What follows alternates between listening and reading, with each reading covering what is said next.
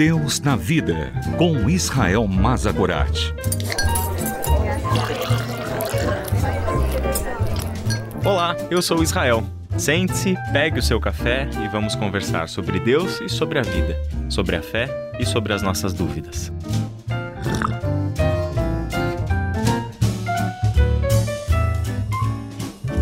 Seguimos as nossas conversas sobre os atributos de Deus aqui no Deus na Vida.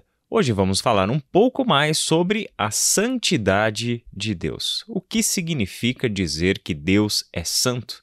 Bom, essa é uma afirmação abundante na Bíblia, como nós já vimos em episódios anteriores. Nós encontramos essa afirmação em vários versículos, especialmente do livro de Levítico, mas também na primeira carta de Pedro e de forma implícita em diversas partes da Bíblia. Diversos salmos, por exemplo, exaltam a santidade do Deus de Israel. Santidade é exatamente o que distingue Deus de tudo o que existe. Em outras palavras, dizer que Deus é santo é o mesmo que dizer que Deus é Deus. Isso porque o conceito bíblico de santidade traz consigo a ideia de separação. Deus é santo e por isso ele está separado de tudo aquilo que é pecaminoso, ou seja, de tudo aquilo que não é santo. Por essa razão, Deus, santo que é, não tolera o pecado. É contra a natureza de Deus compactuar com aquilo que não é santo. E é exatamente por esta razão que o pecado exige tanto o julgamento quanto a condenação. O fato de, no Antigo Testamento, o povo de Israel realizar os diversos sacrifícios e rituais envolvendo animais tem a ver com a santidade do Deus a quem eles serviam.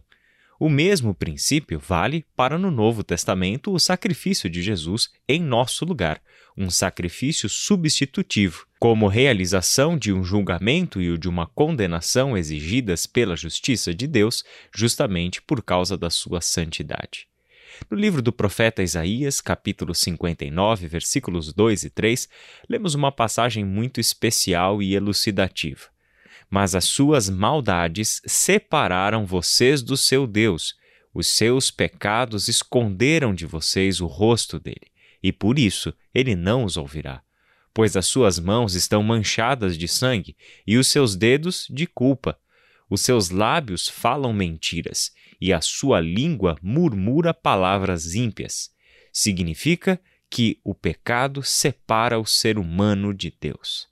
Foi por esse motivo que Deus precisou aplicar a Jesus a punição pelos pecados de toda a humanidade quando ele foi crucificado no nosso lugar. O apóstolo Paulo escreveu aos Coríntios que Deus tornou pecado por nós aquele que não tinha pecado, para que nele, em Jesus, nos tornássemos justiça de Deus. A justiça divina exigida pela santidade de Deus foi plenamente satisfeita com a morte sacrificial de Jesus Cristo. Agora, nós que cremos nele, podemos entrar na presença de Deus por causa desse sacrifício na cruz. O Deus Santo nos santificou através do sacrifício de Jesus e está nos santificando pela obra do Espírito Santo. Isso é uma verdade tremendamente importante para a nossa vida prática como cristãos. Sabemos que nos apresentamos livres de todo pecado e de toda culpa na presença de Deus, ao mesmo tempo sabemos que ainda temos cometido pecados. Mas como isso seria possível? Como a santidade de Deus não nos aniquila justamente por causa do nosso pecado, transgressão e maldades que existem ainda no nosso coração? A resposta está em Jesus Cristo.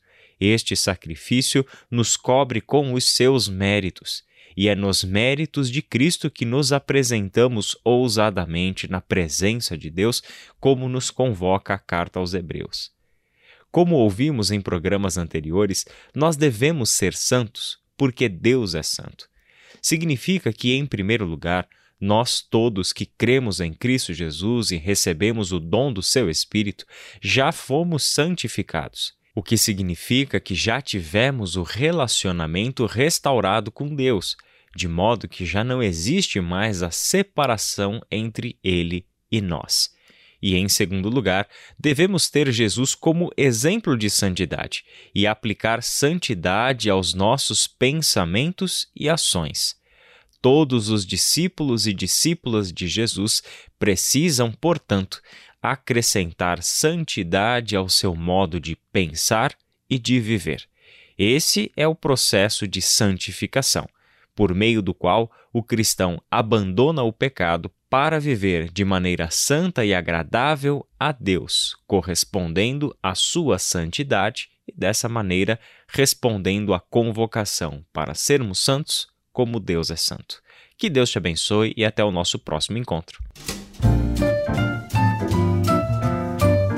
Deus na Vida, com Israel Mazakorat. Para ouvir novamente, acesse transmundial.org.br.